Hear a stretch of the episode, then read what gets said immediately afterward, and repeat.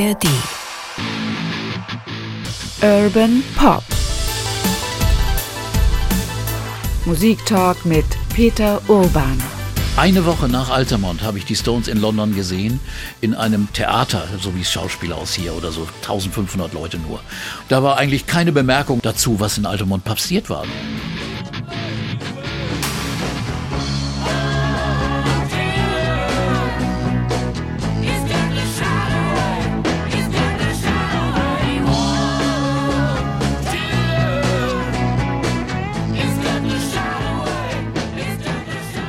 Musik von den Rolling Stones und damit herzlich willkommen zu dieser Folge von Urban Pop Musik Talk mit Peter Urban. Hi Peter. Ja, okay, Mensch. Hier sind wir wieder. Wieder hier. Wir sind wieder da und wir haben noch so viel zu erzählen über die Rolling Stones. Wir haben ja schon eine Folge aufgenommen, viele haben das sicher gehört. Ähm, da haben wir es aber nur geschafft bis zum Jahr 1969. Es ist so viel zu erzählen. Aber jetzt machen wir wenigstens mal Teil 2 und auch dann in zwei Wochen Teil 3. Also ne, nicht wie bei Dylan, da lassen wir es. haben wir alle hängen gelassen, aber das machen Genau, wir das, das holen wir auch noch nach, aber jetzt geht es erstmal um die Rolling Stones. Ja. und das ist ja in der Tat auch schon so eine ungewöhnliche Geschichte. Eine Band, die so lange besteht, also eben, ja, 60 Jahre im Grunde genommen besteht. Und da gibt es natürlich unglaublich viel zu erzählen, aber die Rolling Stones sind natürlich eine totale Ausnahme, weil sie auf einem unglaublich hohen Niveau Popularität, Verkaufszahlen, aber auch auf einem musikalischen Niveau bis zu ihrem letzten Album Hackney Diamonds gerade erschienen, ja, Musik gemacht haben. Es gibt auch durchaus Täler, durch die wollen wir auch schreiten und erzählen. Bevor wir anfangen im Jahr 1969 und da anschließen, wo wir aufgehört haben, du hast ja die auch von nahem erlebt. Also Keith mehrfach interviewt, auch backstage bei den Rolling Stones gestanden. Gibt es sowas wie eine Rolling Stones Formel? Warum sind die so, warum haben sie es geschafft, das Ding so am Laufen zu halten? Weil sie sind ja auch sehr selbstbewusst bei dem, was sie tun. Ja, also schwer zu sagen. Also ich glaube, irgendwie Ausdauer ist das Ding. Einfach durchziehen, einfach machen, weitermachen, trotz aller Krisen. Andere wären längst zerbrochen an diesen ganzen Krisen, an dem ganzen Theater. Aber auch an den äußeren äh, Schwierigkeiten, finanzielle Probleme, Betrügereien, Dinge, da wären andere Bands abgesackt und wären einfach verschwunden. Aber nein, liegt natürlich auch an den Persönlichkeiten. Ein unglaublich dynamischer Leadsänger, der in jeder Krise, auch wenn die anderen in Drogen versunken waren, immer noch den Kopf einigermaßen klar gehabt hat und sich drum gekümmert hat. Hey, äh, es muss weitergehen. Und äh, ja, das ist einfach das, was, was die Band zusammengehalten hat. Und dazu kommt unglaublich viel Musik und unglaublich großartige Musik, über die wir auch reden wollen. Aber da, wenn man über die Rolling Stones liest oder hört oder was auch nachguckt, äh, gibt ja auch viele Dokumentarfilme oder Konzertfilme über sie, kommt auch immer dieser große Stones-Mythos. Das ist ja fast so ein super Klischee einer Rockband, die ja wirklich dann vielleicht auch stellvertretend für ihre Zuhörerschaft wirklich Sex, Drugs und Rock'n'Roll ausgelebt haben. Ich persönlich finde, das geht einem manchmal auch schon ein bisschen auf, auf die Nerven, oder? Weil die Musik versinkt darunter fast ein bisschen. Ja, das, dieser Mythos ist manchmal immer einfach zu viel, ne? Weißt du, so Sexgötter sind das dann eigentlich auch nicht und die Drogengeschichten sind ja auch oft sehr traurig. Das muss man ja auch sehen. Das ist ja nun keine Helden, kein Heldentum, was da abgelaufen ist. Und äh, äh, vergessen wird dabei manchmal, dass die die schönere Musik oft gar nicht diese knalligen Rocknummern sind, sondern die unfassbar guten Balladen, die die Stücke, die andere Gebiete erkunden. Äh, das ist ja das Aufregende eigentlich an den Stones. Wenn sie immer nur die gleichen Nummern äh, Rock'n'Roll à la, à la, à la Stones runtergetrommelt hätten, dann wäre es irgendwo langweilig geworden.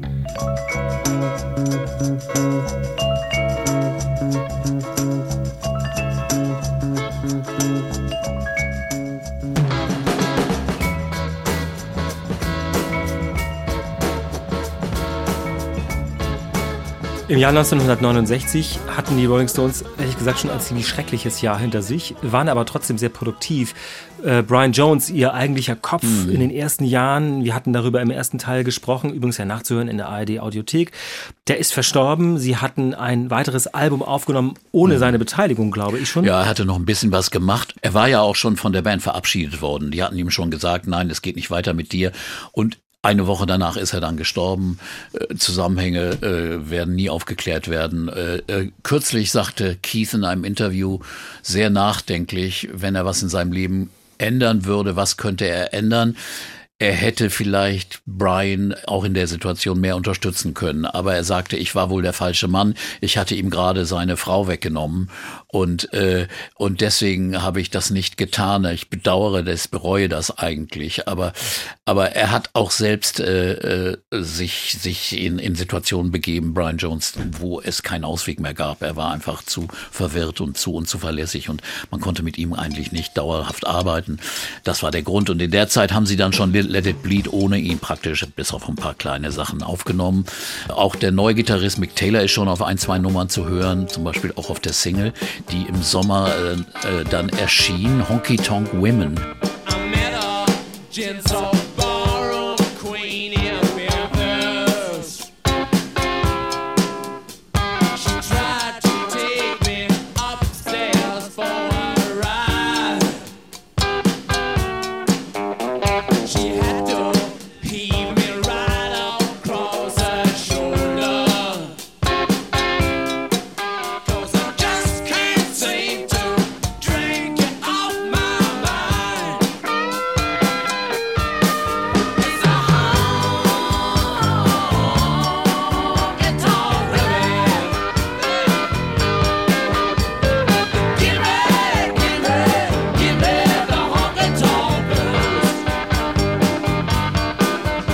ja, ist ja ein Song, der absolut fröhlich war, der so ein absolut äh, fröhlicher äh, Kneipensong eigentlich, ne? Und das ist das Tolle gewesen, dass sie da die Kurve bekommen haben nach Her Satanic Majesty's Request. Das ist ja nun eine, eine, eine Phase gewesen, wo sie also, wo sie einfach ziellos rumgesucht haben und auch danach waren sie, waren sie noch nicht auf der Suche. Dann haben sie es wieder geschafft, die Leute mit einem guten, rockigen Popsong zu erwischen.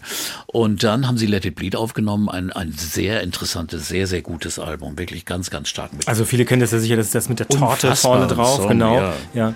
Ähm, ja, und auch eine gewisse Bandbreite wird da, finde ich, geboten. Ja. Also eben nicht nur, wo man denkt, so das ist so Boogie-Woogie, Rock'n'Roll oder so. Nee. Nein, es ist äh, ganz differenzierte Sachen sind da drauf. Unglaublich gute Songs, Gimme Shelter, äh, dann äh, Midnight Rambler, einer der Klassiker der Stones-Geschichte, ist auf diesem Album You, are, you Can't Always Get What You Want.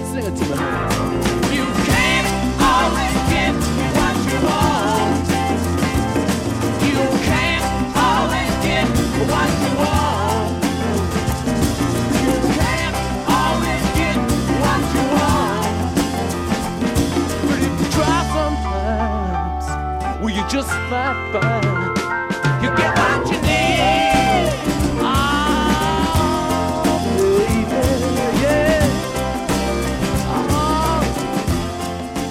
Waren dann schon ganz andere Töne, die man auf einmal hörte aber auch sehr, sehr dunkle Texte. Da geht's um Einsamkeit, um, um, um Lebensstile wie, äh, ja, äh, die, die einfach nicht normal sind. Also sie haben hier schon nochmal ihre Anarchie, ihre Aufmüpfigkeit betont, auch in den Texten, die ja von Jagger kommen. Der schräge Lebensstil, der also nicht, nicht bürgerlich war, der wurde in, in vielen Songs nochmal richtig betont und äh, klar war Midnight Rambler zum Beispiel war, äh, war schon ein ziemlich gruseliger, satanischer Song. Song manchmal. Wurde auch so aufgeführt von einem Mörder, der in der Mitte, der um Mitternacht rum, rumläuft. Das ist eigentlich auch kein Thema für einen Popsong. Aber so sind die Stones eben. Da hast du alles.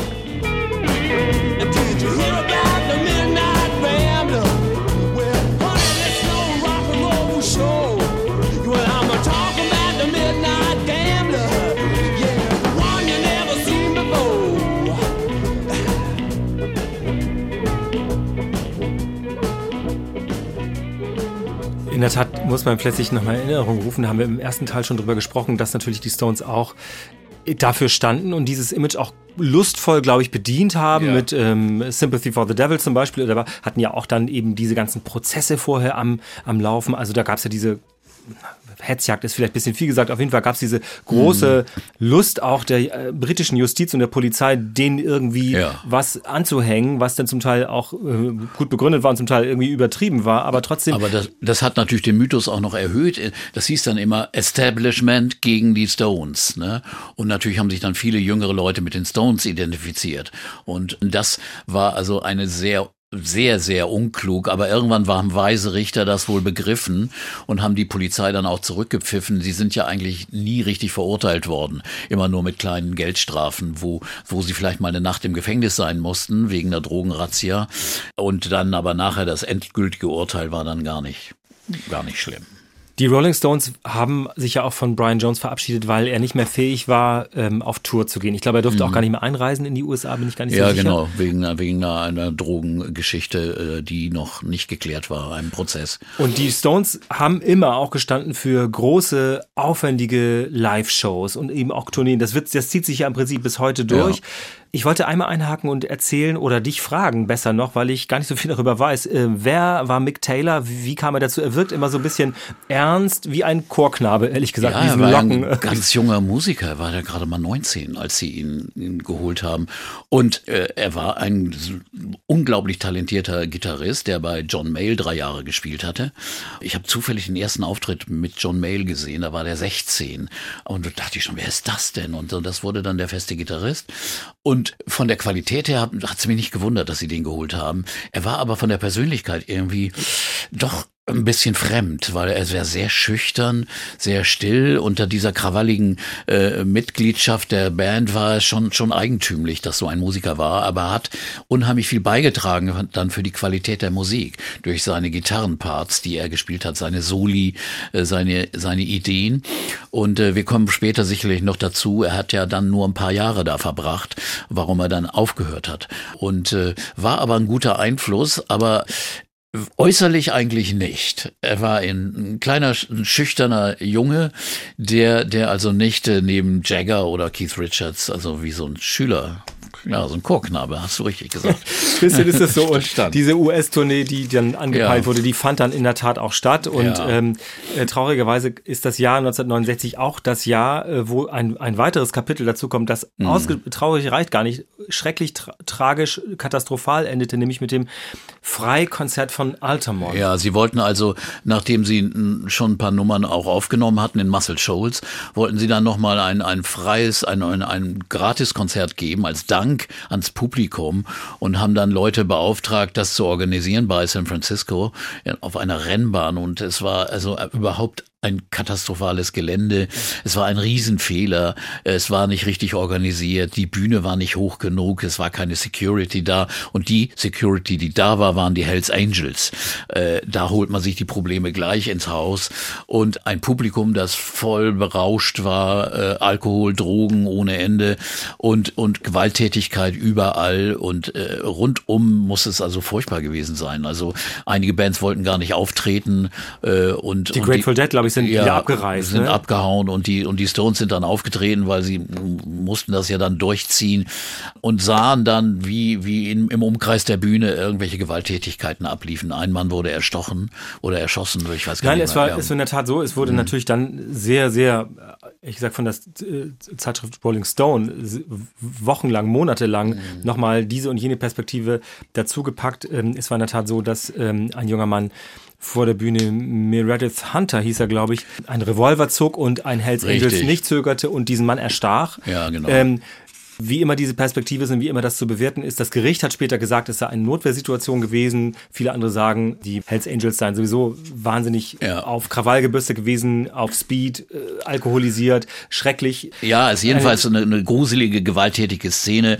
Und äh, im Nachhinein äh, wurden natürlich die Stones auch in der Presse dafür mitverantwortlich gemacht. Äh, allerdings waren sie nicht, nicht, nicht die Veranstalter. Sie hatten es initiiert, hatten gesagt, wir machen das, aber die Durchführung und Organisation haben andere gemacht. Und insofern haben sie dann jetzt äh, nachträglich dann auch gesagt, ja, was konnten wir dafür machen? Also sie haben es auch, es hat ihnen, hat ihnen auch, glaube ich, nicht groß geschadet. Am Anfang dachte mir, oh Gott, was machen sie jetzt?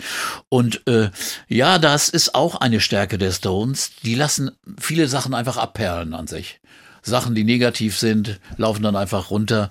Und ich habe eine Woche nach Altamont habe ich die Stones in London gesehen in einem Theater, so wie es Schauspielhaus hier oder so 1500 Leute nur.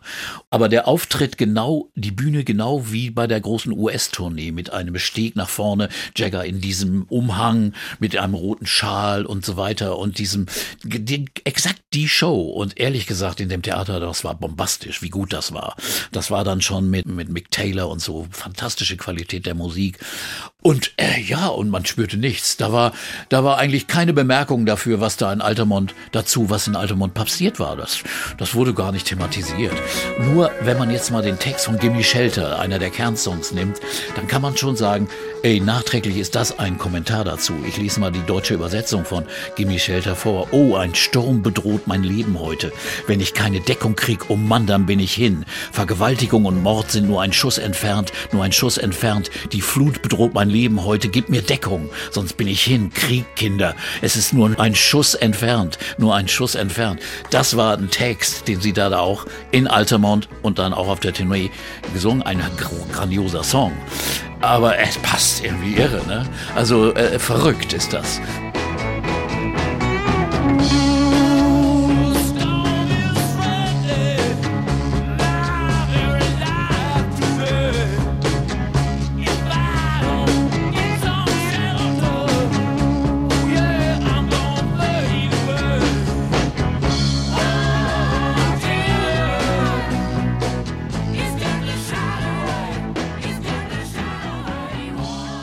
Aber wie gesagt, aber ich glaube, sie ließen sich nichts anhaben. Äh, das Leben ging dann weiter mit ganz, ganz anderen Problemen, die schnell kamen, nämlich finanzielle Probleme. Es war die Katastrophe passiert. Auf einmal stellten sie fest, äh, sie waren äh, gemanagt worden von Alan Klein, einem Amerikaner, einem sehr dubiosen Typen, der auch schon die Beatles beraten hatte. Und der ja, hatte das Management übernommen und dann stellten sie fest, dass sie jahrelang keine Steuern gezahlt hatten. Es hieß immer, ja, die Steuern werden gezahlt, gezahlt. Sie hatten Rückstände, Steuerrückstände, immens äh, für ihre Einkünfte. Und äh, die laufenden Einkünfte, die sammelte Alan Klein in New York in dem Businessbüro und die wurden aber nicht an die Stones überwiesen. Es dauerte ewig. Sie mussten prozessieren, bis sie endlich ihr Geld bekamen und haben den Typen dann entlassen 1970. Aber der hat ihnen extrem geschadet, weil er ihn auch noch hinterrücks von Andrew Luke Oldham, von dem alten Manager, die Rechte für ihre früheren Deckeraufnahmen, also vom Anfang, von 64 bis 69 die Aufnahmen, die Rechte wurden ihnen hinterrücks abgekauft von Alan Klein, der klug war. Und insofern hatten sie ein großes Problem. Sie hatten nicht die Rechte. Und in den nächsten zehn Jahren erschienen immer wieder Sammelplatten, Compilations, Wiederveröffentlichungen von diesen alten Deckeraufnahmen, immer ohne eine Zustimmung der Stones. Die wurden einfach so veröffentlicht. Die Stones oft auch gleichzeitig mit neuen Veröffentlichungen der Stones, um praktisch, äh, die schadeten ihrem Geschäft, ihrem Business. Und ja, da haben sie sich jemanden eingekauft, der wirklich ganz, ganz furchtbar für sie war. Also ich finde das wirklich eine totale, total schlimme Geschichte. Ja. Ich habe dann auch gelesen, also natürlich ähm, die, also vor allem, es gibt ja auch Mitglieder der Rolling Stones, die eben keine Songs geschrieben haben, wie Keith und Mick, ja. die dann quasi ja eigentlich sowas wie ein Monatsgehalt bekamen oder ja. so am Anfang. Das wurde ja mhm. später dann anders geregelt. Die waren echt pleite, die waren wirklich total pleite. Ja.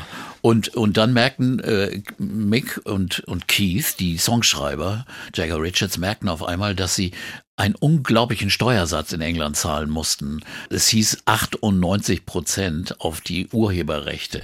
Und da waren sie dann auch, ja, blieb nichts anderes übrig. Sie mussten das Land verlassen und haben dann deswegen eine, erstens eine eigene Plattenfirma gegründet, Rolling Stones Records, die sie von Atlantic, Ahmed Ertegun, vertreiben ließen. Und sie beschlossen, äh, auf, auf Rat ihres neuen finanziellen Managers, äh, ein, ein Adeliger ein mit Adeliger, deutschem Namen. Ja, mit deutschem Namen, auch deutschen Wurzeln. Zu Löwenstein, ja. ja. Rupert, Prinz ja, genau. zu Löwenstein. Und der sagte ihnen, ihr müsst aus dem Land, ihr könnt nicht in England mehr leben, ihr könnt auch nicht arbeiten, ihr dürft nicht arbeiten, weil sonst müsst ihr diese ganzen Steuern zahlen.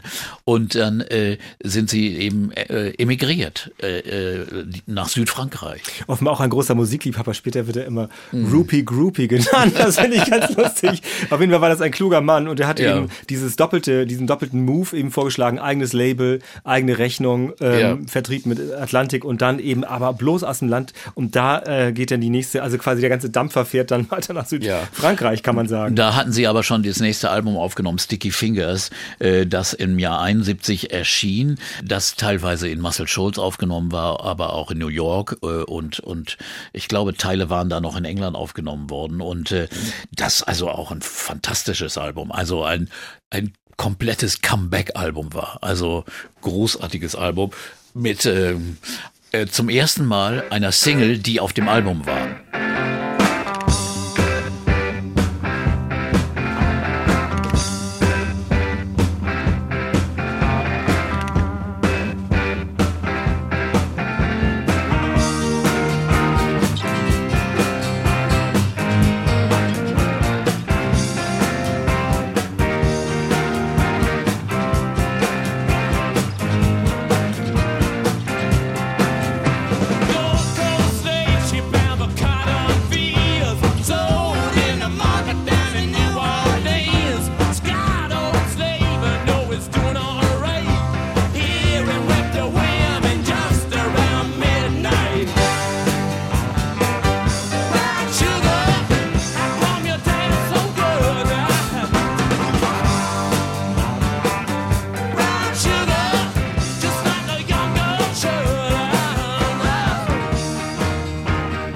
Ja immer die Singles getrennt von den Alben. Und äh, Honky Tonk Women war auch noch so eine Solo-Single oder Jumping Jack Flash. Diese grandiosen Stones-Nummern waren keine Albumstücke. Jetzt war es so, dass Brown Sugar, die Single, äh, war das Eröffnungsstück von diesem neuen Album Sticky Fingers. Kennen ja auch viele dieses, das Cover ist mhm. quasi der Unterleib eines Mannes in enger Jeans. Das ist ja von Andy Warhol gemacht. Früher mit einem echten Reißverschluss. Ja, vertrieben. ich habe ich hab noch eine mit einem echten Reißverschluss. Kannst du auf und zuziehen. Andy Warhols Idee. Und äh, oh ja, das ist natürlich natürlich die typische, ein bisschen schmutzige Sex-Connection hier. Sticky Fingers, klebrige Finger. Naja, und, und so weiter. Der Reißverschluss. Also es, es haute wieder voll in die Kerbe. Die Stones äh, äh gingen ihrem, waren, blieben ihrem Ruf treu. Und es, ist es ein starkes Album? Ist es auch eines ja. der, als von heute aus gesehen, eines der klassischen Stones-Alben nach mhm. eben Let It Bleed, Sticky Fingers 71 erschienen? Ja. Und mit einer Besetzung, finde ich, die auch sowas wie, sagen wir mal, für die nächsten Jahre durchaus prägend war. Also da ist dann jemand dabei wie äh, Billy Preston ja. oder Bobby Keys, glaube ich auch, der ja. Saxophonist und Nicky, Nicky, Hopkins. Nicky Hopkins am Piano, also großartige Keyboard-Spieler äh, und Preston als Orgel und, und Pianospieler, Nicky Hopkins und, und dann also die Bläser, die immer dabei waren, dann Bobby Keys und Jim Price und so, also die schon extrem viel äh, für den neuen Sound der Sounds, der, der, der unheimlich treibend war, aber auch unheimlich liebevoll sentimental wurde. Wild, Wild Horses, ein, ein ganz süß trauriges Abschiedslied. Das ist ja eine, eine klassische Country-Nummer eigentlich. Ein grandioser Song, einer ihrer allerbesten.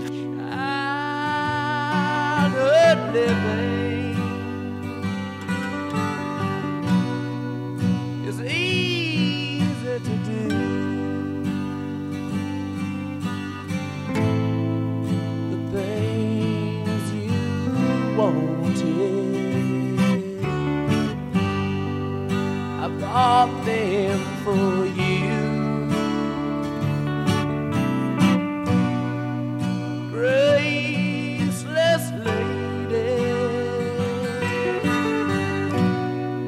you know who I am. You know I.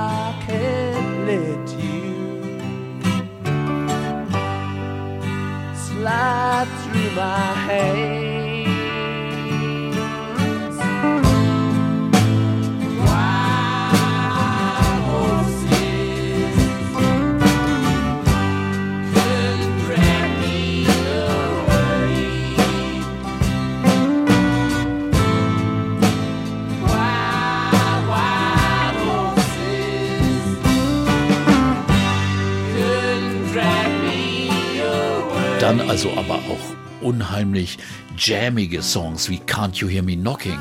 Das, das ist ein treibender Rocksong, dann gibt's einen Break und dann wird nochmal ein paar Minuten lang gejammt mit einem grandiosen Saxophonsolo und da denkst du, hey, was ist da ein neuer Stil? Einfluss auch vielleicht von so Bands wie den Allman Brothers und Bands, die damals also äh, auch sehr, sehr präsent waren.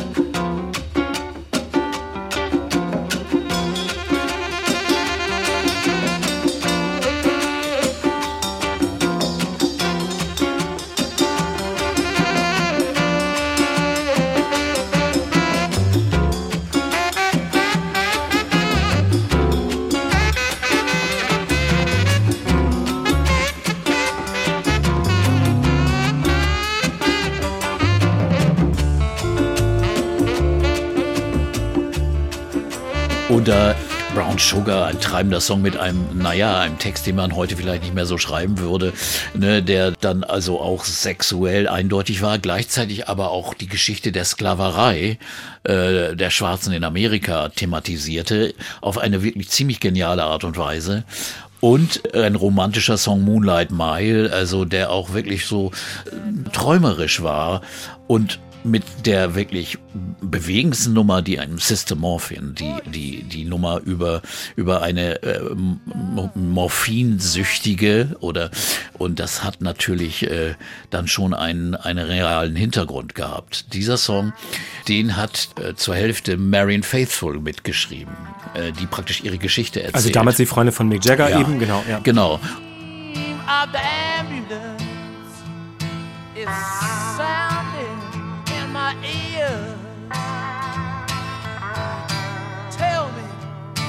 Sister Morphine, how long have I been lying here? What am I doing in this place?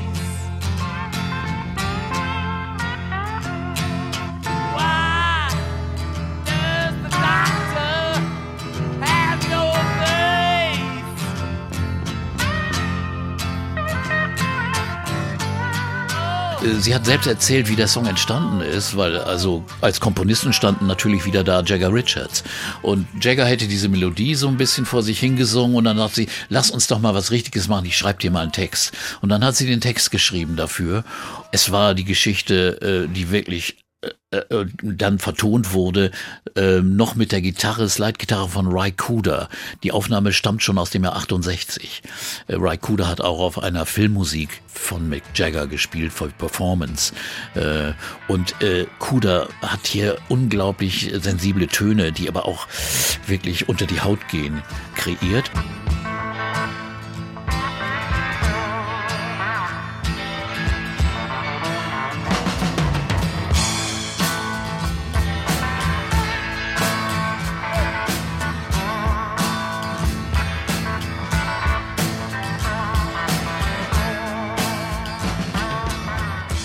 Faithful war sauer. Also als das rauskam, stand ihr Name nicht drauf. Und äh, Recht, da ne? war sie dann schon getrennt von Jagger. Das, das hat sie dann äh, so gewurmt. Sie hatte auch große schwierige Zeiten. Die war selbst dann heroinsüchtig gewesen und sagt selbst, sie hat 20 Jahre gebraucht, bis sie, äh, bis ihr, ihr, bis es anerkannt wurde, dass sie Co-Autorin ist. Und äh, nachträglich wurde das dann auch registriert. Da kommt man schon ins Grübeln. Warum machen die das so? Manchmal sind sie auch gnadenlos äh, gewesen. Einfach, ja, die Firma macht eben das so und wenn ihr dann Einfluss nimmt, ja gut, aber ob das, ob ihr dafür belohnt werdet, ist nicht ganz sicher. Wir kommen im Laufe der nächsten Jahre, über die wir jetzt sprechen, äh, Ja. passiert das denn ja öfter noch. Das, also das haben wir bei anderen Beispielen auch. Aber in diesem Fall ist es natürlich besonders schlimm, weil es natürlich auch so eine Geschichte ist, die ihr so nahe ist. Mhm. Ja. Ach, ich wollte noch erzählen, übrigens, dass dieses Zungenlogo auch Ja. ab Sticky Fingers Ja. etabliert wurde. Also Genau. neues Label, da hat dann jemand auch übrigens gar nicht so äh, gut bezahlt in ein paar Minuten dieses Logo gemacht. Ja, und das, das, ist seitdem also das das Rolling. Stones Records Label und seitdem das Label überhaupt eines der, der das berühmteste Label eigentlich. Was mit Musik zu tun hat eigentlich, ne? Diese Zunge. Ja, Markenzeichen ja. Markenzeichen Ja, ohne genau, Ende, ja. ne? Also Ich habe äh, hier noch auf meinem Zettel notiert, äh, dass dieser Country also womöglich durch Graham Parsons kommt. Ist Ja, das hier schon oder richtig. ist das schon später? Ist- Also das ist ja ein amerikanischer Musiker, eng befreundet mit Keith Richards. Mhm. ja.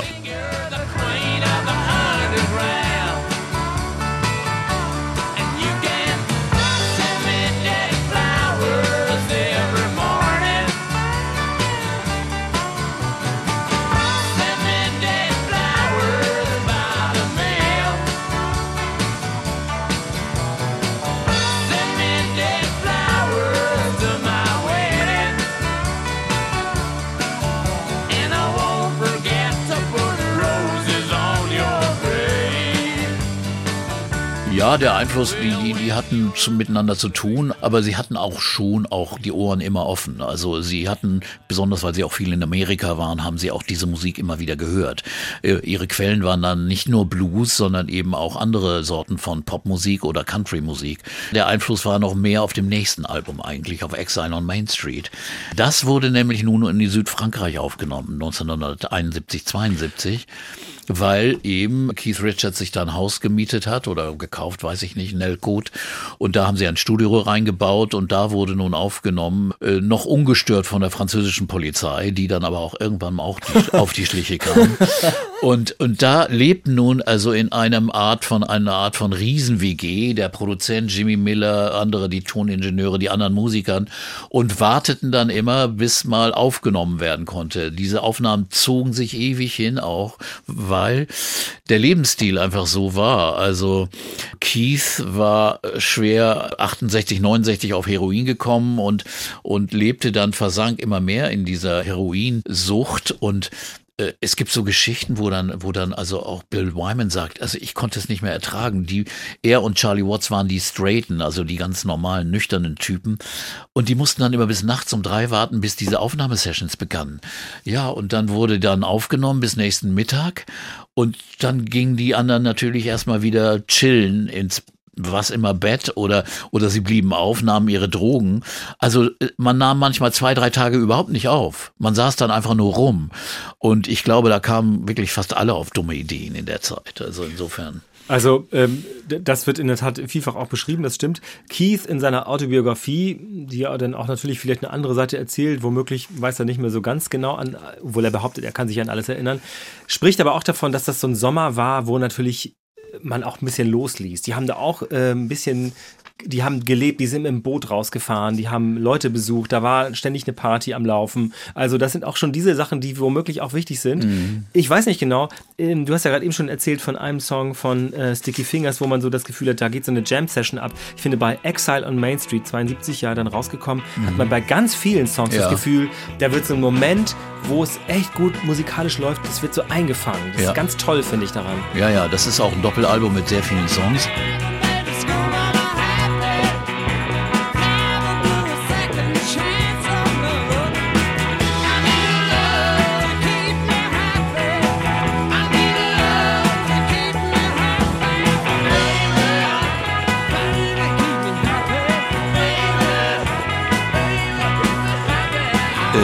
Jagger hatte ein, ein gespaltenes Verhältnis dazu, weil er fand diese Atmosphäre mit diesen äh, Drogenleuten, mit denen er zu tun hatte, er selbst war relativ straight, äh, ganz furchtbar, weil er, er sagte, die, die Atmosphäre wäre sehr düster gewesen. Also es wäre gar nicht so fröhlich oder so gewesen, sondern äh, und, und das spricht auch aus vielen Songs, die, die eigentlich auch eigentlich manchmal äh, ganz verzweifelt klingen. Also zum Beispiel Torn and Frayed oder äh, da Shine a Light, da gibt's also gibt's wirklich Texte zu einem Art Gospel-Song, was, was Jagger da geschrieben hat. Jagger ist ja oft für die Texte zuständig gewesen. Wälder, äh, nun da liegst du besoffen in der Gosse, Baby, deine Kleider sind ganz zerfetzt. Und deine nächtlichen Freunde verlassen dich in der Dämmerung, sitzen zu viele Fliegen auf dir. Ich kann sie nicht vertreiben. Also als ob er wirklich sagen wollte, diese ganzen Rumhänger da, die mit Drogen zu tun haben, die will ich hier gar nicht haben.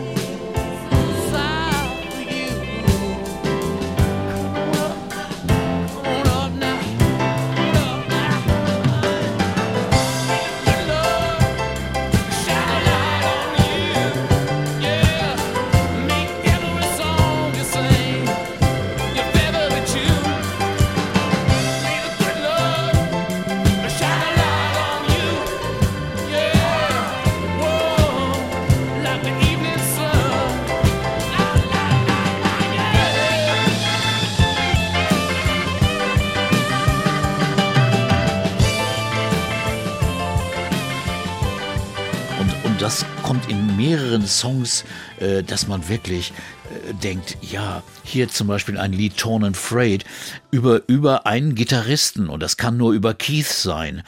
Er dachte, er wäre ein Draufgänger, aber du denkst, er ist böse. Er denkt, du spinnst. Und der Gitarrist wird langsam unruhig. Er hat einen Husten, klingt ziemlich schlimm. Und das Codein dagegen verschreibt der Doktor. Die Apotheke liefert's.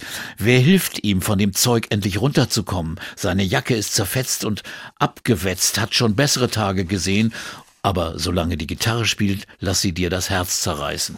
Also ist eigentlich so ein Text wirklich über seinen Freund und Gitarristen, der eigentlich sagt, wann kommt er davon runter? Aber er spielt ja immer noch, die Musik ist ja immer noch da.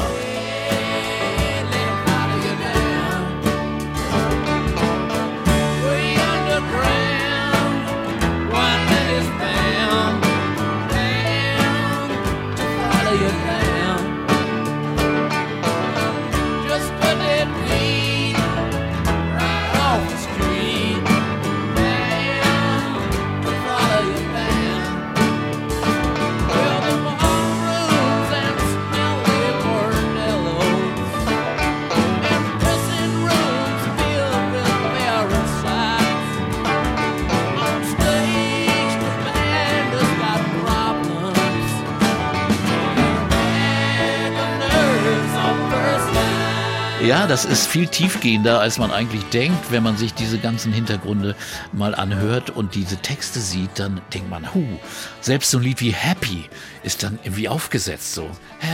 Das klingt ja wie ein schöner Song, wie ein fröhlicher Song, aber da ist immer so ein Unterton. Aber auch wieder so ein Song wie Soul Survivor ist da drauf. Wir überleben irgendwie. Wir schaffen das. Äh, also ein, ein, ein wirklich eindrucksvolles, zwiespältiges Werk.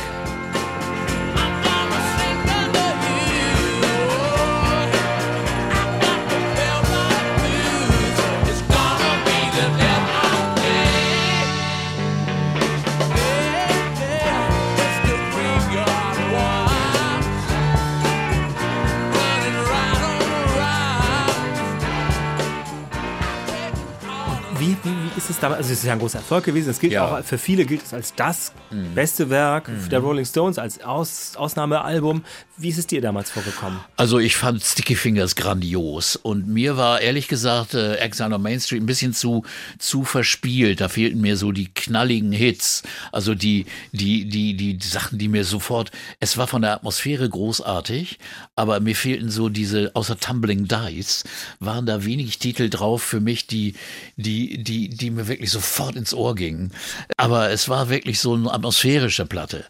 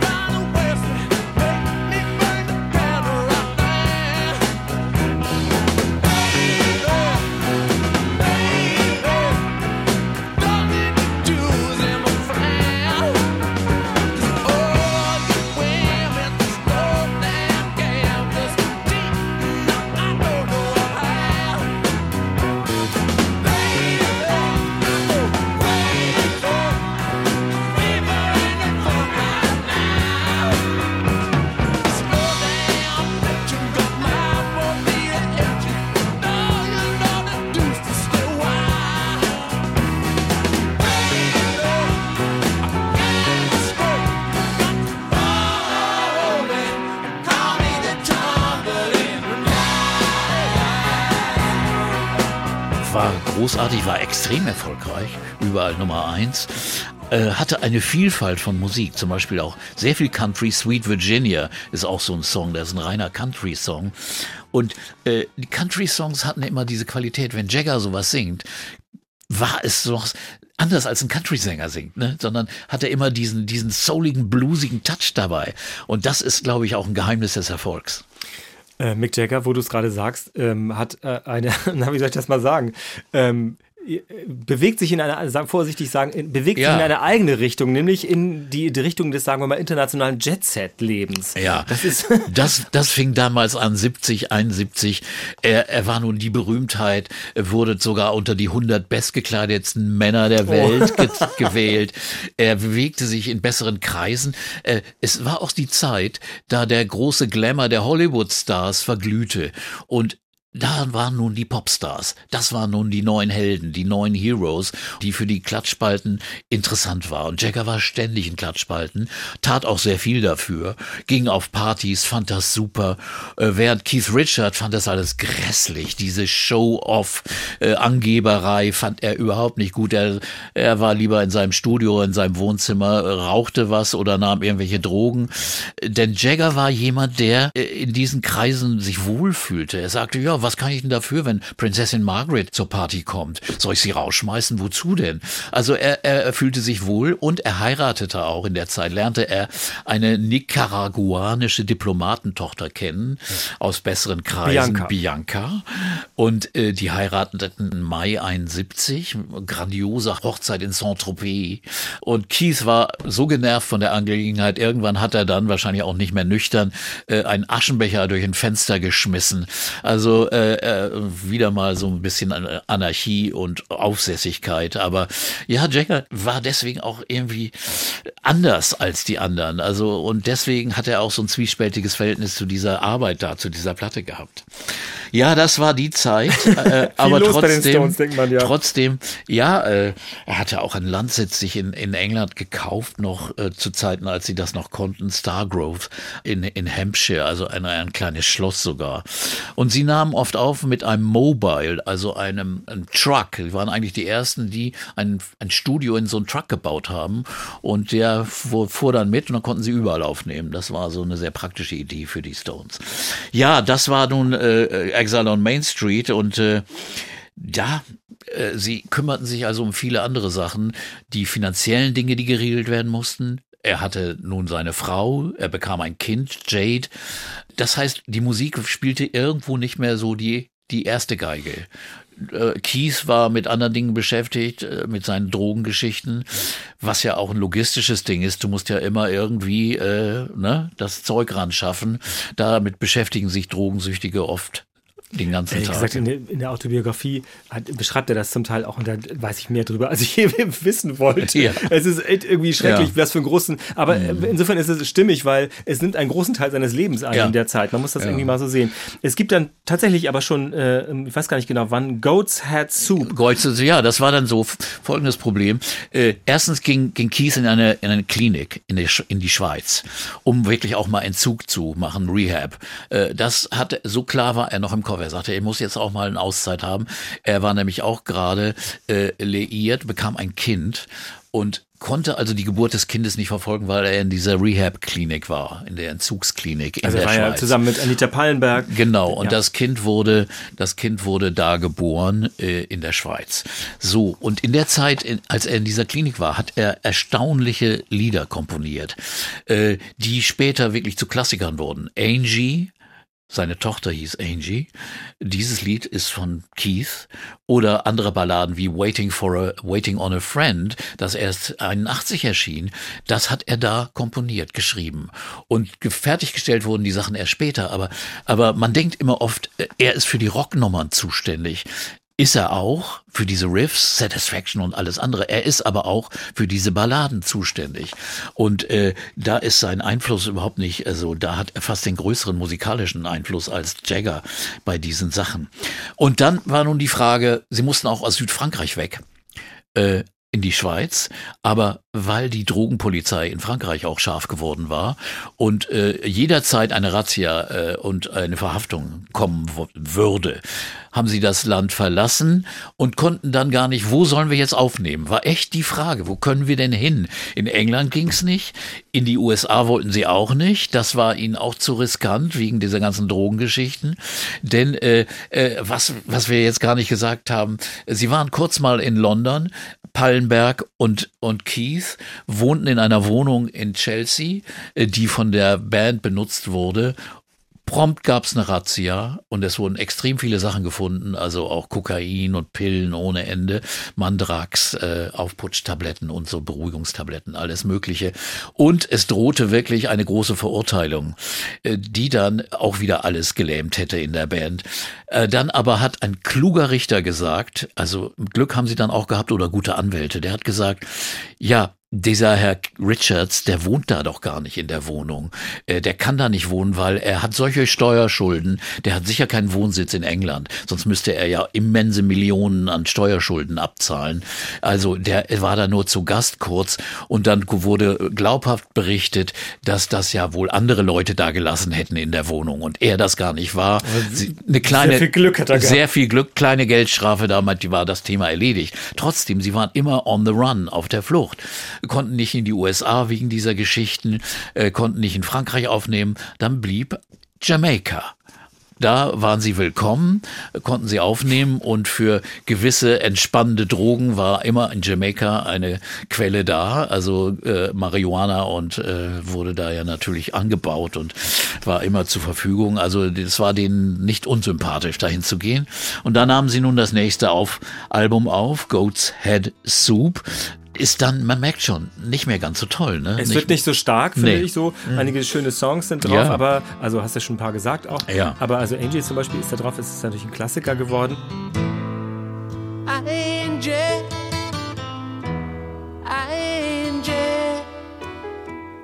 when will those clouds all disappear? Angel,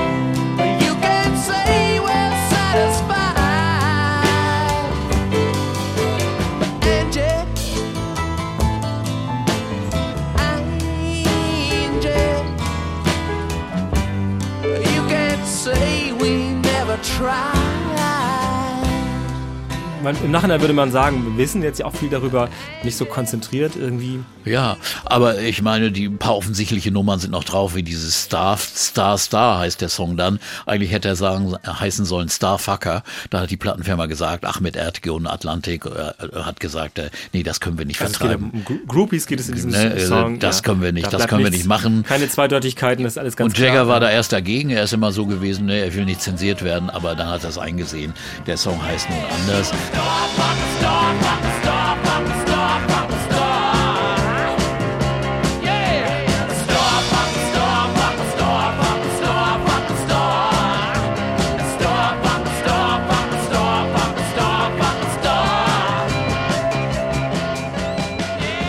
Ja, aber schöne Balladen sind drauf. Winter, Angie, Coming Down Again, das sind ganz ruhige, tolle Songs. Aber, aber so die, die, die typischen knalligen Stones-Nummern sind nicht so, nicht so gut in der Zeit gewesen. Übrigens auf der Wiederveröffentlichung 2020 ist ein Song drauf, den sie mit Jimmy Page aufgenommen hatten in dieser, in dieser Zeit. Äh, Der Led Zeppelin-Gitarrist Scarlett. Ziemlich gute Nummer, äh, die dann später erst noch 2020 herausgekommen ist. Aber wie gesagt, das Album ist nicht einer der Höhepunkte. Ich wollte eine Frage stellen, wo Ja. du gerade von Jimmy Ta- Page sprichst, die, die ähm, schnelllebige ähm, Popmusik, Rockmusik, Ja. Landschaft, die war in der Tat natürlich 73 ja schon auch von Bands geprägt, die dann kamen. Also natürlich hatten wir so eine Glam-Rock-Geschichte, wir haben dann Led Zeppelin, wir haben irgendwie Ja. auch Bowie da aufgetaucht ist und äh, so ihr eigenes Ding gemacht haben. Welchen Stellenwert hatten die Stones noch? Waren die immer irgendwie unangefochten, unangegriffen oder waren die auch, dass man dachte, naja, also Led Zeppelin hat ja auch eine große Show abgezogen. Ja, oder so, also, ne? also mit den Platten Sticky Fingers und Exile und Mainstream waren sie noch ganz, ganz, ganz, ganz oben. Aber jetzt kam eine Phase, wo man erst dachte, ja, gibt's auch andere Bands. Wie wichtig, wie präsent, wie notwendig sind sie eigentlich noch? Da ist schon so eine kleine, kleine Delle in der Erfolgsgeschichte drin gewesen, weil die Konkurrenz eben groß war. Für die Teenies gab's äh, T-Rex, auch mit rockigen, guten Nummern, äh, die, die, die erfolgreich war. Bowie, der jedes Mal sein Aussehen veränderte, gerade mit Ziggy Stardust 72 Monstererfolge feierte, äh, mit einer Art, die sehr offensichtlich auch nach außen ging. Also nicht so intim wie Exile und Mainstream, sondern hier Bowie war Ziggy Stardust Geschichte spektakulär und da, ich glaube, merkten die Stones schon da, oh, da weht ein anderer Wind, da müssen wir irgendwann mal aufpassen, aber irgendwie haben sie dann doch so weiter äh, sich fortgeschleppt, müsste man beinahe sagen. äh, äh, ich kann mich erinnern, äh, sie waren aber auch immer bester Laune. Für Go Set Soup gab's hier in Hamburg in der Insel, das war damals so ein In-Club, gab es eine, eine Plattenfirmenparty. Da waren so, weiß ich nicht, 50 oder 100 Leute und, äh, und Jagger und Richards waren da, ne? Und du offenbar. Und, ja, offensichtlich. Und, und ja, es war eine tolle Sache. Auf einmal, da siehst du auf der Bühne, auf der Tanzfläche auf einmal Jagger, tanzt dann und, und Keith will irgendwie zur Toilette rennen und wird beinahe von Jagger umgetanzt, weil, weil Keith auch nicht mehr ganz gerade ging. Und, und solche Szenen, das war schon, das war schon cool. Also äh, Hamburg war in Aufruhr, besonders die Damenwelt, weil ich meine, Jagger mit Jagger in der Disco bist du auch nicht jeden Tag. So, ja, das war 73. Äh, aber die Platte war für mich damals auch mal echt enttäuschend. Also ich fand ja Angie ein schöner Song, toller Hit, aber, aber sonst war ich doch wirklich leicht enttäuscht und das hörte für mich nicht auf, wobei du anderer Meinung bist. Ja, ich, also. Weil, Ja, weil wir- es wir- gab nämlich in 74 das nächste Album schon. Genau, also Also, fleißig waren sie. Fleißig man war sagen. ja offenbar auch, äh, also arbeitswillig und arbeitsfähig auch. Ja. Da kommt das Album raus 1974, das schlicht äh, heißt nach dem Song It's Only Rock and Roll. And Ich- I like it, I like it, ja. Genau, so ein das, ist Dauerbrenner. das ist natürlich wieder, also das hat ja, also erstmal ist der, die, der Titelsong ist, ist toll, finde ich, aber natürlich ist das mehr desselben aus der Quelle, wo Brown Sugar oder Honky Tonk Women herkommt. Ja, das also finde ich eben nicht. Ach, findest du ich nicht? finde so, it's only rock and roll and I like it, I like it, ist für mich irgendwie nicht, jetzt nicht ernst zu nehmen, der Ah, Song. okay. Er ist mehr ironisch. Ich weiß, dass er ist sehr populär. Er wird ja immer noch von denen gespielt auf der Bühne, also er muss ja was haben. Aber ich fand ihn damals, ey, mir war das zu platt. Ganz ehrlich, it's only rock and roll and I like it, fand ich echt Slate-artig. Wollte ich jetzt. Stimmt. Ne? Es, hat, es, hat, es, hat, Ja. es hat in der Tat was von Slate. Ja. Du hast total recht. Es ist in der Tat, selbst die Melodie hat was davon. Ja. Das, Ja. das ist so ein, so ein Pub-Mitgröl-Song. Ja, genau. Und das fand ich doch, doof.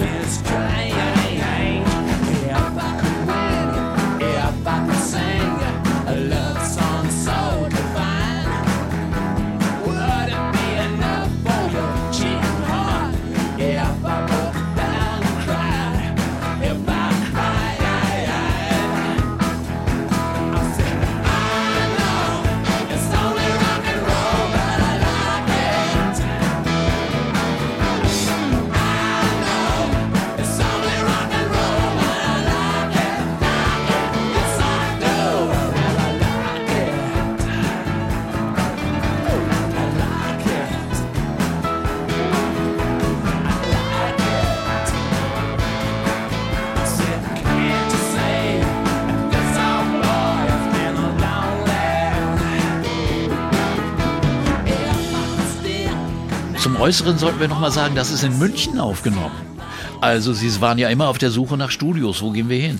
Deutschland war noch frei. Also sie sind nach München ins Musicland Studio gegangen, haben dort aufgenommen und äh, übrigens den Titelsong It's Only Rock'n'Roll, das Demo dafür hat Jagger mit Ron Wood der befreundet war, damals bei den Faces noch war, und den anderen Faces aufgenommen. Die hatten sich mal getroffen irgendwie, dann so, oh, ich habe eine Idee, lass uns das mal eben aufnehmen. Und daraus wurde dann It's Only Rock'n'Roll. Also da fängt schon Ron Wood seinen Weg äh, in die Stones zu beginnen.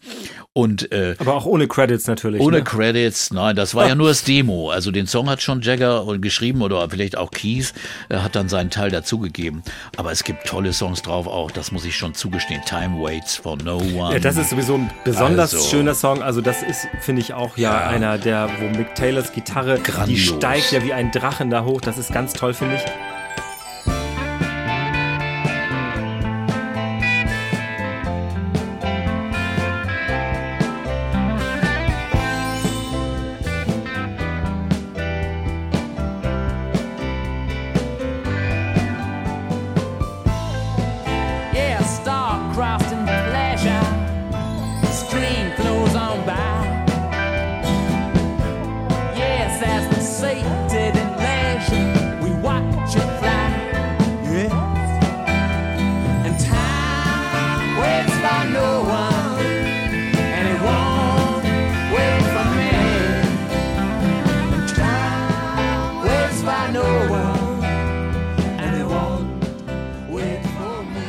Aber mittlerweile war auch der Produzent nicht mehr da. Jimmy Miller war ein Opfer dieser Heroinwelt geworden und war heroinsüchtig geworden, konnte bei Goat's Head Soup schon kaum noch mitarbeiten und wurde dann praktisch entlassen von der Band und ging keinen sehr guten Weg. Also starb dann auch irgendwann in den 80ern. Also es war sehr traurig eigentlich.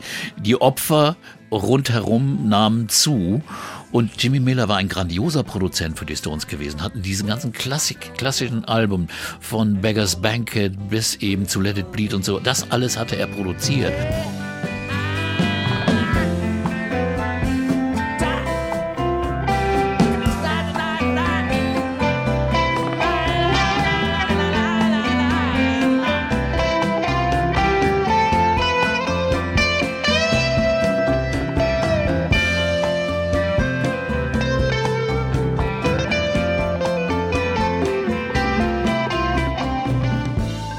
Jetzt waren die Stones die Produzenten und nannten sich Glimmer Twins. Die Glimmer Twins. Ich wollte einmal sagen, ich finde schon, die Kritik an It's Only Rock'n'Roll, dem Album, ist gerechtfertigt in doppelter Weise, Ja. weil das schon sehr auf sich selbst guckt. Also man sagt selbstreferenziell. Ja. Es ist einfach so, man pflegt da auch einen Mythos seiner eigenen Bedeutung und Genau. im Grunde genommen ist es eine Nullaussage, wenn man Ja, es ist wie ein so, bisschen, oder? es ist ein bisschen narzisstisch, ne? Ja. So selbstverliebt. Und das Cover spricht ja auch dafür, das ist, vielleicht haben es einige vor Augen, es Mhm. ist quasi die, die Stones gehen in so einer gezeichneten Welt, ich glaube von einem belgischen Der Grafiker. belgische Künstler Pejat, ganz, ganz berühmter gehen Künstler. eine, also dieses Rock Dreams Buch gemacht, das sehr bekannt war. Genau. Gehen da so eine Showtreppe runter und werden dann von so äh, jungen Damen und auch Kindern vorne an- bejubelt. Mhm. Ja. Was ja wie so eine, die Götter steigen vom Olymp, also sehr albern, muss man Für sagen. mich ist auch noch ein, ein, ein weiteres Indiz folgendes. Immer wenn Coverversionen auf einem Album sind und die Coverversion fast der beste Song auf dem Album ist, dann zeigt es für mich, das Album hat irgendeine Macke. Äh, hier ist es Ain't Too Proud to Beg, wurde auch Single, das ist eine alte Temptations-Nummer, in einer klasse Version der Stones. Aber es ist keine Stones-Nummer. Das war mit der beste Song auf dem Album. Und äh, das fand ich nun so äh, eigentümlich. Das, das werden wir in den nächsten äh, Alben auch noch erleben.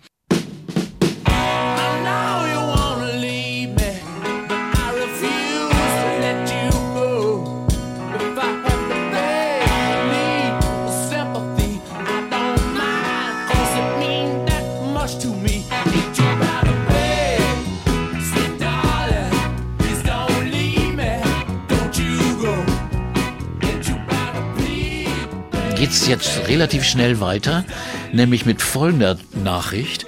Irgendwann sagte Mick Taylor, ich will nicht mehr. Und die Band war, Jagger und auch Richards waren komplett überrascht. Keiner hat damit gerechnet, dass dieser junge Mann auf einmal von den Rolling Stones sich verabschiedet. Also weil man sie, man, das Ja. macht man irgendwie nicht, ne? Man, Nee. man geht nicht von den Rolling Stones freiwillig Ja, vor so. allen Dingen, warum sollte er das machen? Und äh, im Nachhinein, er wurde jetzt kürzlich gefragt, vor zehn Jahren etwa kürzlich, und hat er im Interview gesagt, ich weiß es eigentlich ehrlich gesagt auch nicht. Es ist ihm nicht so richtig klar. Ich glaube, es war die Situation. Er selbst als kleiner, braver, schüchterner, aber hochtalentierter Musiker war selbst heroinabhängig geworden in diesem gruseligen Umfeld und trank zu viel, viel Alkohol, Heroin. Seine junge Ehe ging in die Brüche beinahe. Er riskierte seine Ehe. Und um das zu retten, war, das war ein Argument, musste er sich da verabschieden. Das zweite Argument war, er fühlte sich nicht gewertschätzt. Äh, äh, sein Einfluss war eigentlich viel größer, aber er kam nie in irgendwelche Credits. Er tauchte nie auf und er sagte, es gibt mehrere Songs, wo ich eigentlich, äh, die ich eigentlich mit Jagger gemacht habe, äh, wo ich nicht auftauche, denn die Firma war Jagger Richards, da kam ich nicht rein. Ich wurde nicht äh, registriert, also ich bekam keine Tantiemen, keine Urheberrechte. Das war auch ein Grund und da kamst du gegen diese Mauer nicht an anscheinend. Ich finde interessant das Verhältnis zwischen Keith Richards und Mick Taylor, weil er hat, glaube ich, sehr, also Keith, sehr Mhm. gut erkannt, was für ein Talent ist es und was er auch konnte, was er selbst nicht beitragen konnte. Ja. Aber trotzdem, er braucht irgendwie auch einen Spielkameraden oder sowas. Ne? Das war kein Kamerad für ihn. Es war so, der war ein toller Musiker, den er, den er respektierte, aber zwei Sachen. Keith sah nur noch wie der Rhythmusgitarrist aus. Die Soli spielte alle Mick Taylor, weil der das besser konnte. Das heißt, er wurde, wurde verkleinert in seiner Rolle und äh, war deswegen auch so ein bisschen, so ein bisschen kiebig und war echt, glaube ich, genervt und eifersüchtig. Und er sagte auch, man merkt das an den Kommentaren danach. Er hat dann gesagt, ja, äh, dass Mick die Stones verlassen hat, zeigt ja wohl, dass er eigentlich nicht da reingepasst hat. Also er passte nicht in unser Stones-Image, in diese Mythenwelt, in dieses ganze ganze Geblähe. Da passte er nicht so richtig rein. Und ich glaube, da ist auch was dran. Er suchte eigentlich einen anderen und er war nicht so undankbar am Ende, dass sie dann äh, jemanden anderen suchen mussten. und den haben sie auch gefunden. Ja, aber das, dazu haben sie auch noch gebraucht, denn sie Ja, haben dann ihr stimmt. nächstes Album äh, vorbereitet, Black and Blue, das 76 rauskam und nahmen auch in München wieder auf, 75 und dann gab es folgende Situation, 74, 75 nahmen sie da auf und, und Ron Wood erzählte dann, ja, ich komme in dieses Hotel in München und da da ist da Jeff Beck und da ist da Harvey Mandel, ein amerikanischer und Wayne Perkins, amerikanische Gitarristen. Die waren alle da um angeblich Aufnahmen mit den Stones zu machen, aber es war eigentlich ein Vorspiel. Ah, okay. Und Ein Casting. Oh, ja, und Jeff Beck war, war sich gar nicht klar, dass er eigentlich da gecastet werden sollte. Und er bekam den Job auch nicht, aber vielleicht wollte er ihn auch gar nicht. Und die Stones haben sich dann für, für Ron Wood entschieden, der sagte, ja, war kein Zweifel. Ich wollte schon immer in die Stones, ich passte dazu, ich war der Richtige. Und dabei war er technisch, sag mal, wenn, ihn, wenn man jetzt ihn als Gitarristen mit Mick Taylor vergleicht. Also kann er nicht überhaupt nicht dran kratzen, weil, weil er ist ein guter, bluesiger Gitarrist, aber er hat diese Virtuosität, diese technisch, technischen Fähigkeiten gar nicht. Und das, aber er passte zu Keith. Auf einmal konnten die beiden, die so einen ähnlichen Stil hatten, zusammenspielen. Konnten immer sich eine Gitarrenphrase ging und in der anderen unter und man wechselte sich ab. Es klappte zusammen einfach gut und deswegen war es wohl die richtige Entscheidung.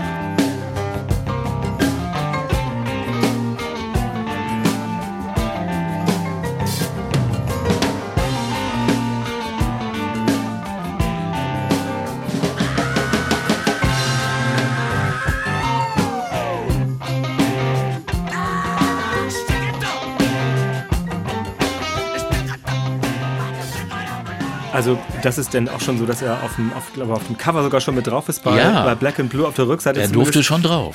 Obwohl er war noch nicht volles Mitglied. Er wurde noch bezahlt, bekam für eine Tournee 100.000 Dollar oder im Plattenstudio wurde er bezahlt wie so ein Sessionmusiker. Darüber hat er dann auch gemeckert und hat dann irgendwann zehn Jahre später erreicht, dass er richtig Mitglied der, der GmbH, also der AG wurde. Also mit, mit gleichen Teilen, Anteilen. Und Oh Mann, äh, ja, also der, der war erstmal, äh, musste er dafür ackern und kämpfen. Also, die Faces hatten sich ja auch gerade aufgelöst Genau. und Rod Stewart hatte gerade seine Solokarriere ja groß zum Laufen gebracht. Das heißt, er hatte auch nicht seine Ja. alte Band jetzt für die Stones verlassen. Er war quasi dann auch, wenn du so willst, frei. Aber er passt ja wirklich wie ein kleiner Bruder Mhm. Ja. zu Keith. Es ist geradezu verblüffend. Die haben auch quasi ja, ähnlichen Stil. Mhm. Immer, also man sieht das ja auf diesen Bildern dann oder auf den äh, Aufnahmen der, der Konzerte. Immer eine Kippe im Mund, immer irgendwie dieses. Ja. äh, Also sie, sie passen Und wirklich. Keith wie- hat auch gesagt, wir, wir, wir passen so gut zusammen, wir machen nur Witze auf der Bühne, wir albern rum und so. Und sie wollten auch einen englischen Gitarristen haben. Also ein amerikanischer Gitarrist bei den Stones wäre blöd gewesen. Also sie wollten das Englisch halten und, und den englischen Humor auch irgendwie hochhalten. Und insofern blieb das dann eine gute Entscheidung. Äh, zum Album Black and Blue, da ist es immer noch nicht ein richtig tolles Album, aber es gibt zum Beispiel eine grandiose Nummer drauf, eine Ballade Fool to Cry mit einem elektrischen Piano von Jagger gespielt übrigens, das wirklich eindrucksvoll ist. And I've been working all night long. Put my daughter on my knee. And she said, Daddy, what's wrong? She whispered in my ear so sweet. You know what she said? She said, Daddy, you're a fool. You're a fool to cry. And it makes me wonder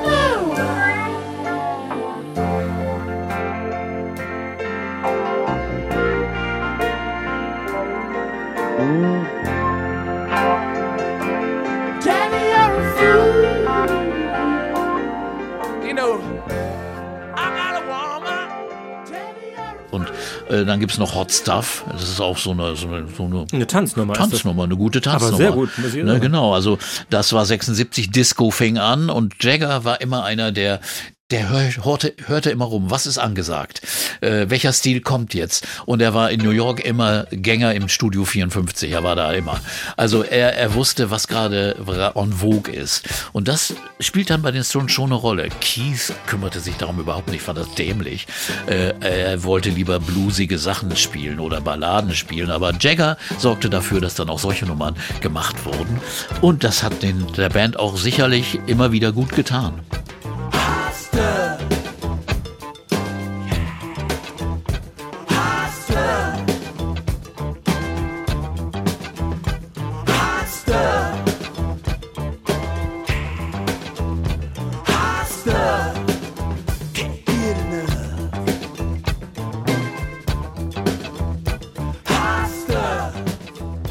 In der Tat muss man ja sagen, wenn man dann auf diese, diese Jahre guckt, dass Keith immer mehr auch, also Anita Pallenberg, seine, ich glaube, sie war nicht verheiratet, seine Freundin, sie haben äh, zwei Kinder bekommen, ein drittes Kind ist tragischerweise kurz nach der Geburt Genau. verstorben. Sie sind trotzdem schrecklich beide abgestürzt Ja. in die Drogen. Ich glaube, sie hatte auch dann Wahnvorstellungen. Also es ist eine, eine ziemliche Höllensituation, muss man echt sagen. Mhm. Ja. Und man hatte das Gefühl, äh, müsstest du mal sagen, wie das ist. Also heute hat das was Anekdotisches, aber damals hatte man das Gefühl, Keith Richards, der wird nicht mehr lange leben, oder? Nee, das, das war wirklich, also was man so mitbekam, also das war schon erschreckend. Ne? Aber die, die großen Sachen kamen ja erst, weil es gab nun neue Ideen. Sie wollten also Black and Blue war raus, 77 wollten sie wieder neu aufnehmen, wollten zum Beispiel eine Woche in Toronto in einem Club spielen, El Mocambo, und äh, Vorbereitungen für die neuen Aufnahmen machen der neuen Platte.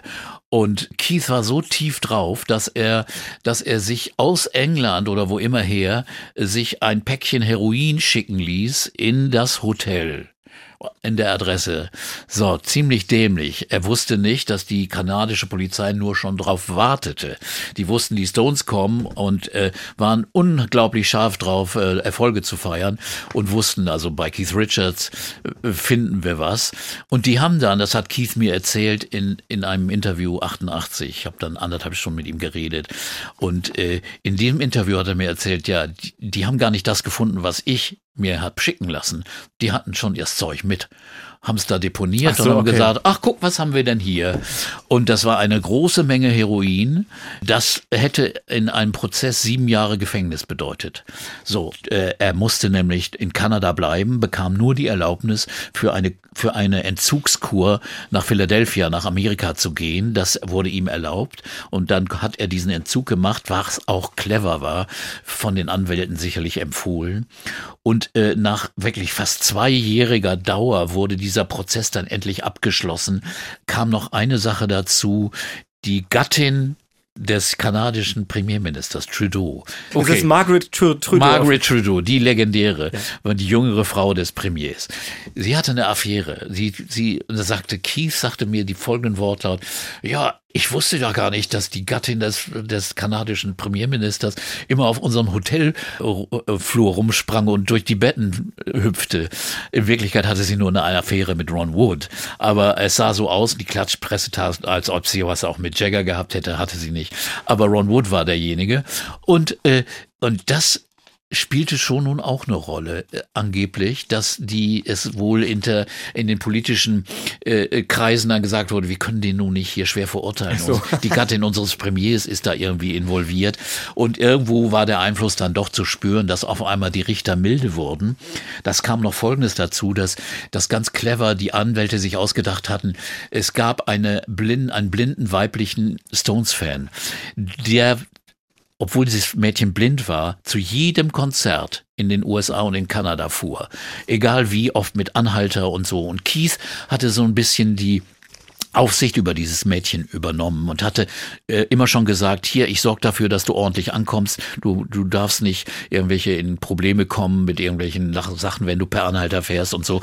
Und hat immer so eine schützende Hand über sie gehalten und kannte dieses Mädchen also. Dieses Mädchen ist vor Gericht aufgetreten als Zeugin und hat dann erzählt, bitte verurteilen Sie nicht Keith Richards. Er ist ein sehr guter Mensch. Er hat mir sehr, sehr geholfen und das getan. Und das hat die, das hat wirklich den Job gemacht. Und insofern, die Verurteilung war absolut lächerlich. Keith sagte, ich hätte sieben Jahre kriegen können oder müssen.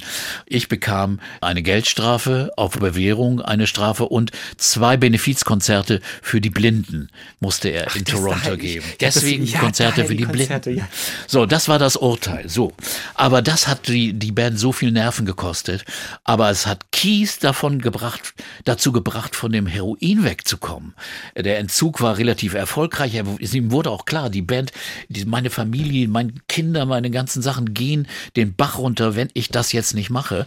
Und das war das Gute an dieser ganzen Er Angelegenheit. hat sich ja auch von Anita getrennt dann. Ja, Also das war das Anita, das war eine harte Trennung, aber weil Anita konnte sich nicht so lösen, konnte sich nicht vom Heroin so trennen und und das hat Keys geschafft. Das ist eigentlich seine große Leistung, obwohl er dann weiter äh, äh, andere Drogen genommen hat und gesoffen hat und Bourbon getrunken hat, aber dieses süchtig machende Heroin hat er dann Gott sei Dank überwunden und dann dann konnten sie dann endlich an die Arbeit gehen für ein nächstes Album, das dann 78 erschien und das dann auf einmal aber auch wieder viele Einflüsse von außen mitnahm. Zum Beispiel eben auch Dance Music, ne? Miss You. Grandioser Tanzsong. Ein Aber das, Welthit. Das, das, ist, äh, das ist das Album Some Girls 1978 und das Verrückte an Miss You ist ja, finde ich gerade, dass es sowohl ein, wenn du so willst, Disco- oder Dancefloor-Beat ist und eine, eine, ein Blues-Groove hat. Das Ja. ist ja irgendwie irre, wie die- das zusammenkriegen. Und auch eine Mundharmonika dazu, die also voll bluesig ist, ne? Und das ist eine geniale Mischung.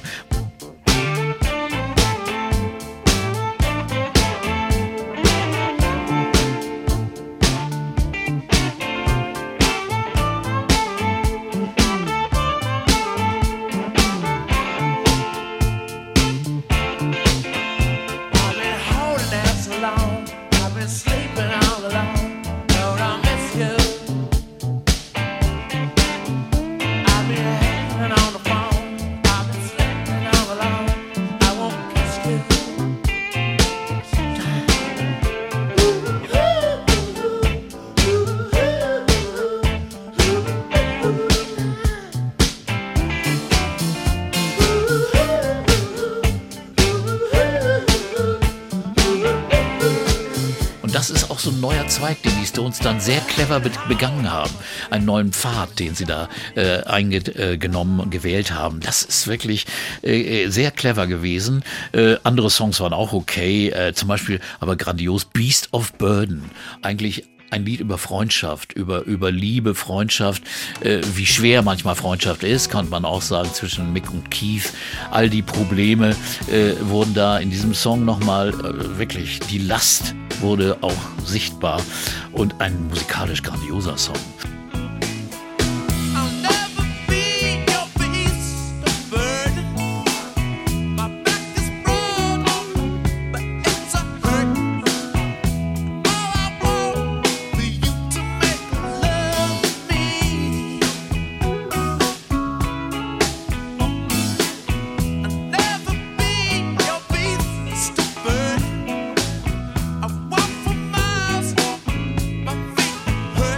Also das war ein großes Erfolgsalbum äh, nach dieser tiefen, tiefen Krise. Und insofern äh, äh, wurde es auch ein Riesenhit. Und äh, dann ging es also gleich weiter und dann wurden auch Tourneen äh, äh, veranstaltet gleich. Dann konnten sie auch wieder auf Tournee gehen. Und die nächste, das nächste Album war dann äh, Emotional Rescue, schon zwei Jahre später.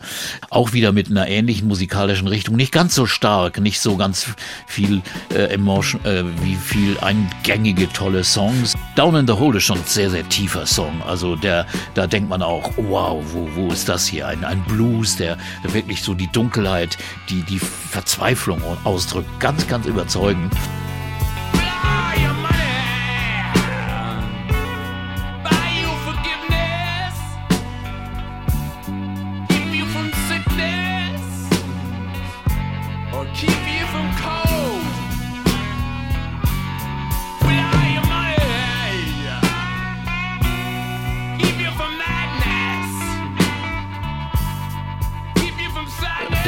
Tanznummer dann drauf. Emotional Rescue ist so eine Tanznummer drauf.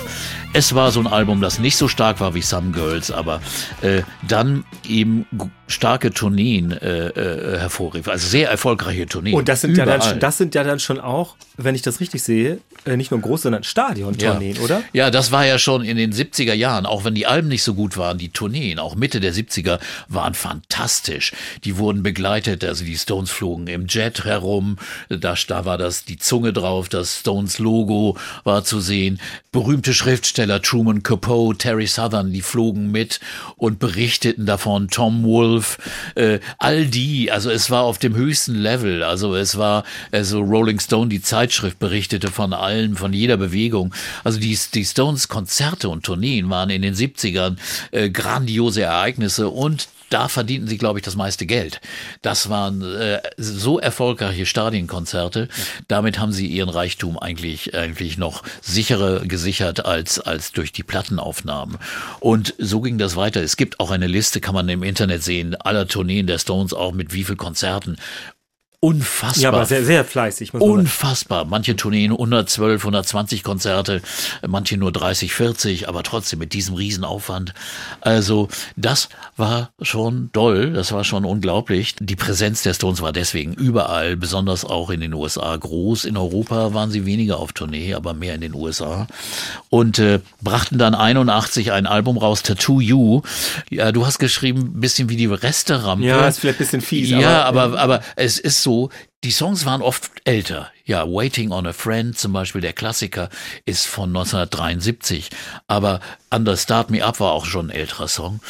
Aber dadurch werden sie nicht schlechter.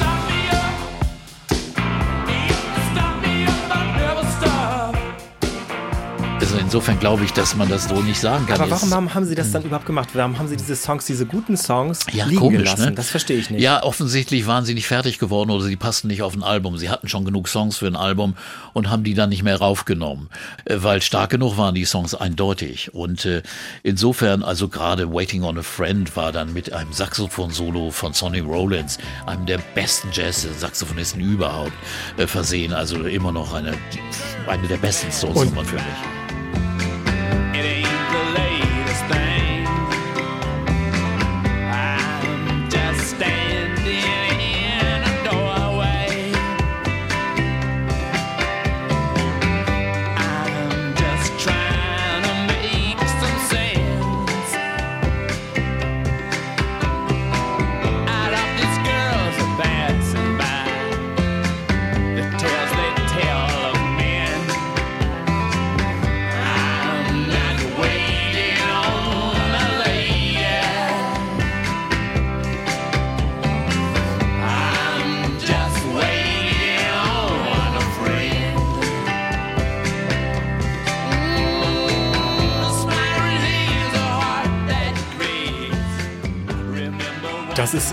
Gibt es sogar ein Video zu. Also da gibt es so ein Video, wie so eine, äh, auch glaube ich in New York gedreht.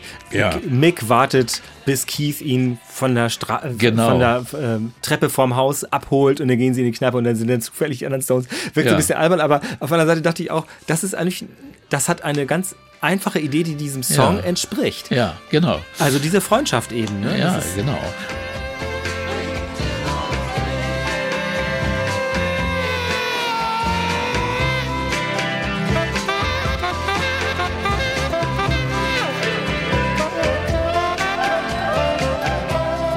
Toller Erfolg, dieses Album, das muss man auch sagen. Ja, es war, es war sehr erfolgreich. Ne? Das Ja. ist ja das Komische. Selbst die Alben, die Ja. du jetzt auch, oder die wir hier als bisschen schwächer Ja. angesehen haben, waren wirklich große Verkaufserfolge. Große Verkaufserfolge, wirklich.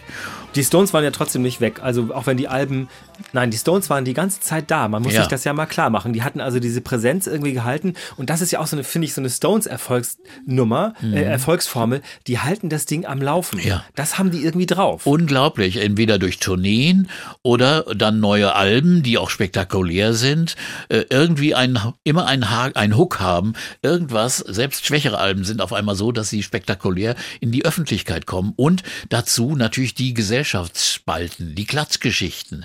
Jagger ließ sich von Bianca scheiden, er sagte nachher, die Ehe hat nicht mal ein Jahr richtig gut funktioniert. Und war schon mit Jerry Wir- Hall zusammen, glaube ich. Dann, ja, ne? ja. wir passten gar nicht zusammen. Er hatte schon seine Freundin Jerry Hall, die er später geheiratet hat, die dann auch mehrere Kinder dann gemeinsam haben, hatten. äh, Und, und er, er, er war immer irgendwie präsent.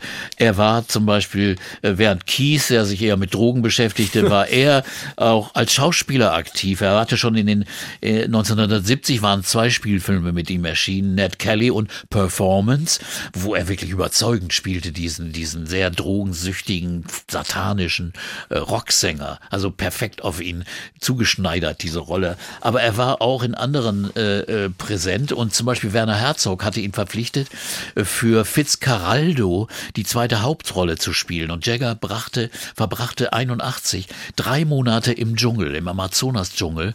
Und dann konnten sie nicht drehen, also sie konnten drehen, aber sie mussten abbrechen, weil der Hauptdarsteller Jason Robards erkrankt war. Und Jagger musste zurückkehren und der Film, äh, in der neuen Version konnte er nicht mitspielen, weil er keine Zeit mehr hatte. Er musste dann auf Tour gehen, Platten machen und sowas. Er war tief traurig. Ich glaube, hätte seinem Ego extrem gut getan in diesem spektakulären Film. Also das wäre, ich, ich meine, es gibt Ausschnitte zu sehen, manchmal in Dokus, zum Beispiel in einer Werner Herzog Doku sind Ausschnitte zu sehen. Ey, es hätte super geklappt. Also ich glaube, das wäre wär toll gewesen.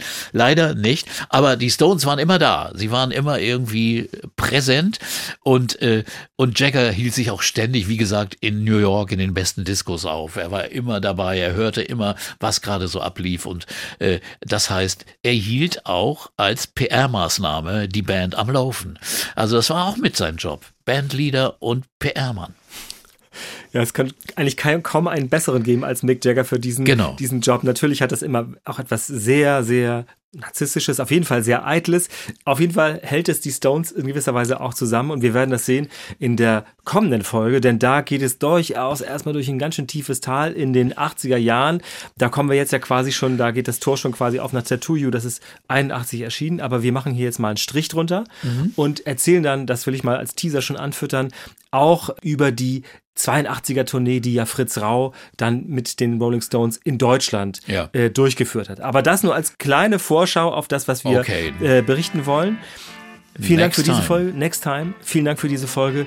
Man möchte sagen, die wilden 70er Jahre und die Rolling Stones, das war Urban Pop Musik Talk mit Peter Obern. Vielen Dank bis hierher. Bis dann.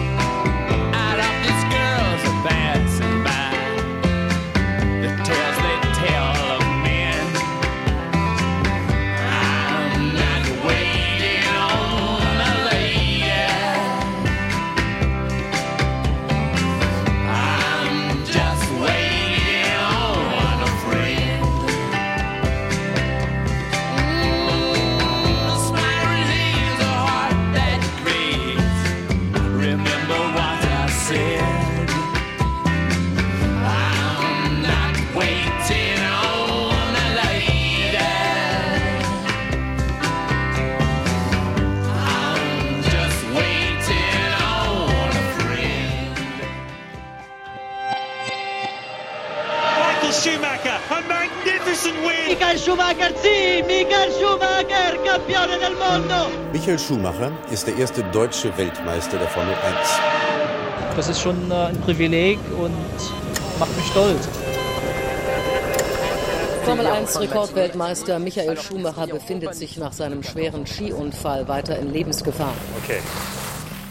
Auf die Skipiste und talwärts. Und wir nähern uns immer mehr jenem Pistenabschnitt, in dem der Unfall passierte am 29. Dezember 2013. Hallo, ich bin Jens Gideon. Und dass ich Sportreporter geworden bin, liegt eigentlich nur an Michael Schumacher. Er hat mich begeistert, wie Millionen andere auch. Aber obwohl ich ihn jahrelang um die Welt begleitet habe, als Mensch ist er mir fremd geblieben. Deshalb mache ich mich in diesem Podcast auf die Suche.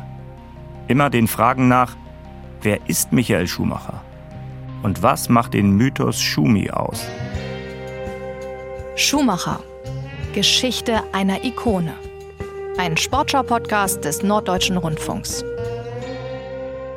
Alle Folgen in der ARD Audiothek.